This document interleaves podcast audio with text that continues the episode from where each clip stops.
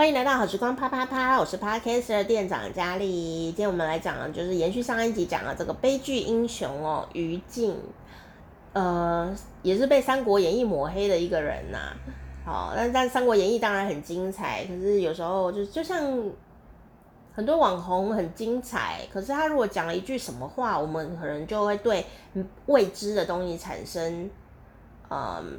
一个比较主观的评价，比方说有一个网红说这个东西真难吃，我们都还没有吃到哦，我们就会认定它很难吃啊、呃，甚至会随着他讲话，因为那个人说很难吃，我也来说很难吃，这样其实你根本没有去查证，也还是这样子哈。所以我觉得《三国演义》在抹黑不少人，但它很好看。好。那我们可以一边看演义一边读历史嘛，哈。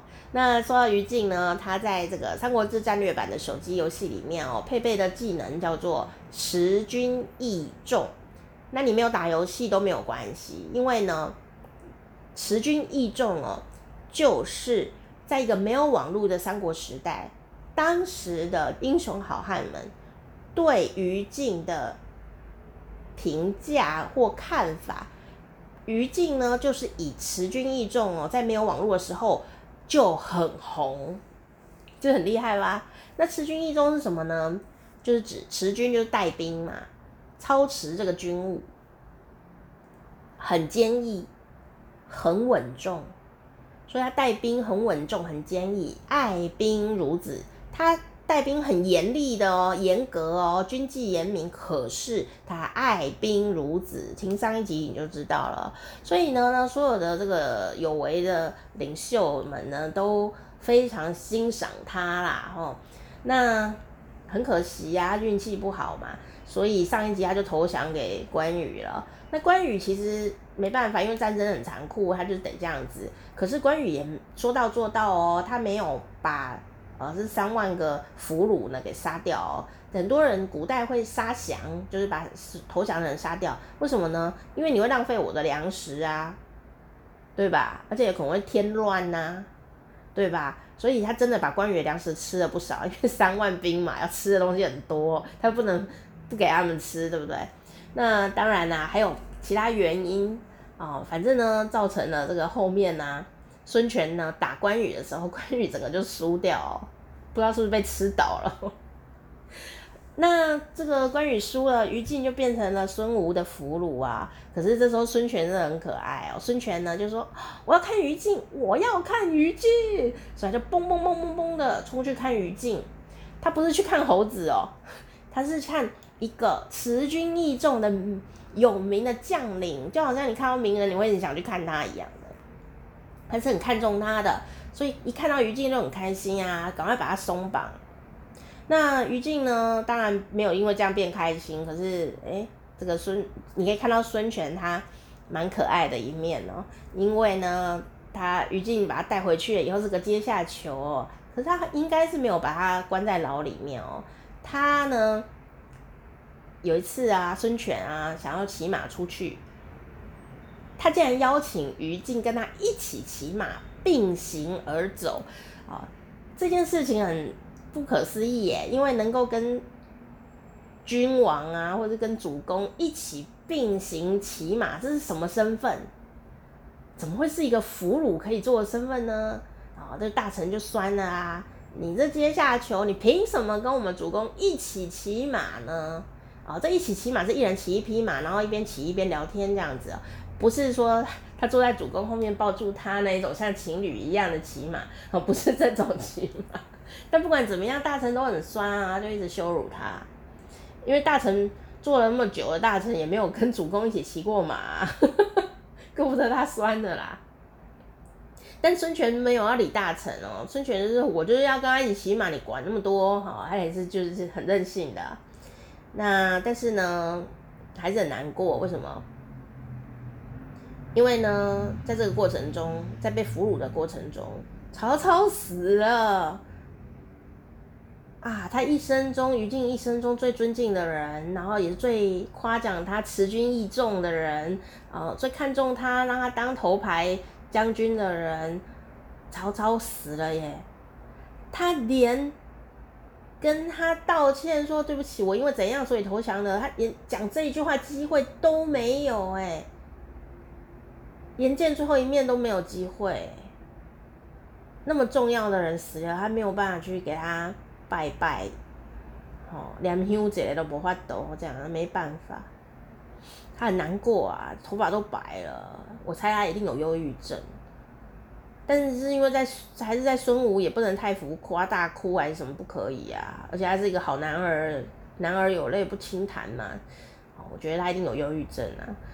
就有一次孙权就请大家吃饭啊，大家就会哈哈哈哈哈哈哈哈，然后吃饭喝酒啊，还请人唱歌奏乐啊，嗯嗯嗯嗯嗯嗯，就于禁听了以后就哭了。是我唱得太难听吗？我想应该不是。结果呢，他就哭了，触景伤情，想当年他在哪里跟他的主公一样，也是唱歌跳舞、吃饭喝酒，但现在啊，人事已非。结果大臣就酸他啊，大臣就说：“你哭什么哭？哭个屁！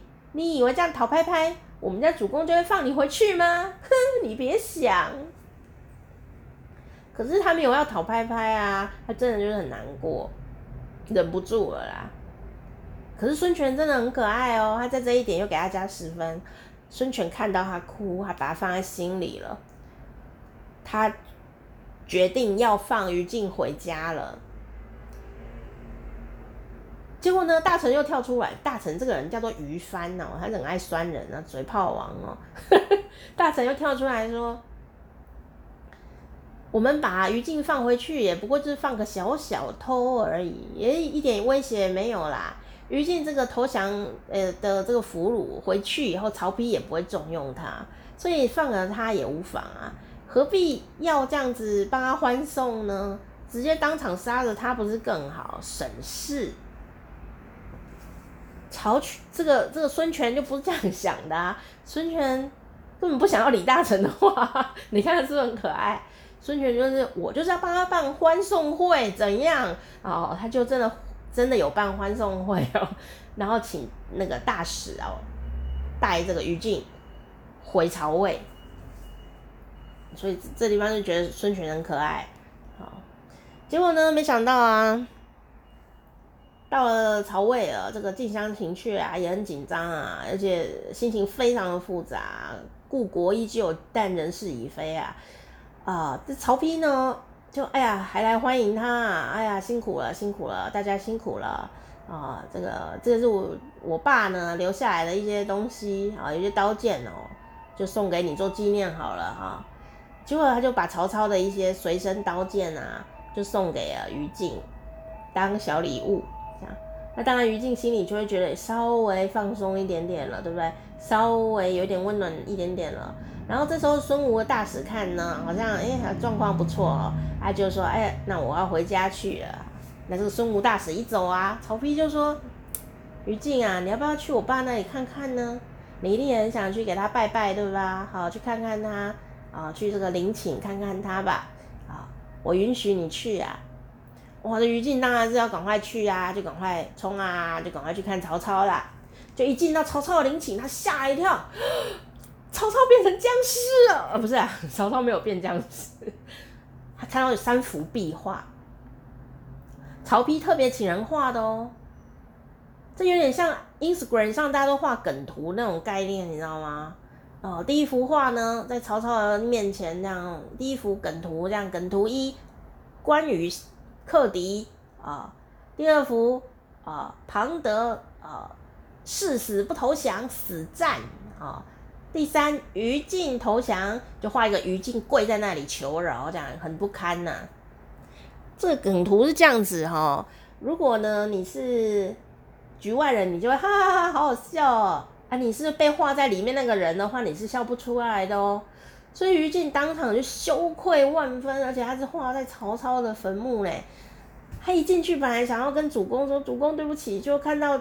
新的主公小开当了老板以后，就这样嘲讽他，当场就崩溃哎，他崩溃，但他没有自杀，但他一回家就生病，然后很快就死了。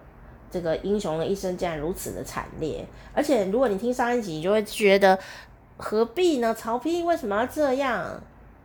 所以我真的很讨厌曹丕这一点。虽然他也有别的好处，但我觉得他人格上就是很小家子气，很曲折离奇的这个讨人厌这样子。他其实可以当场骂他啊，你这个叛徒，你去死好了，我我就把你头砍掉。我觉得都来得一个痛快，但他竟然用这种方法，梗图羞辱法，真的太过分了。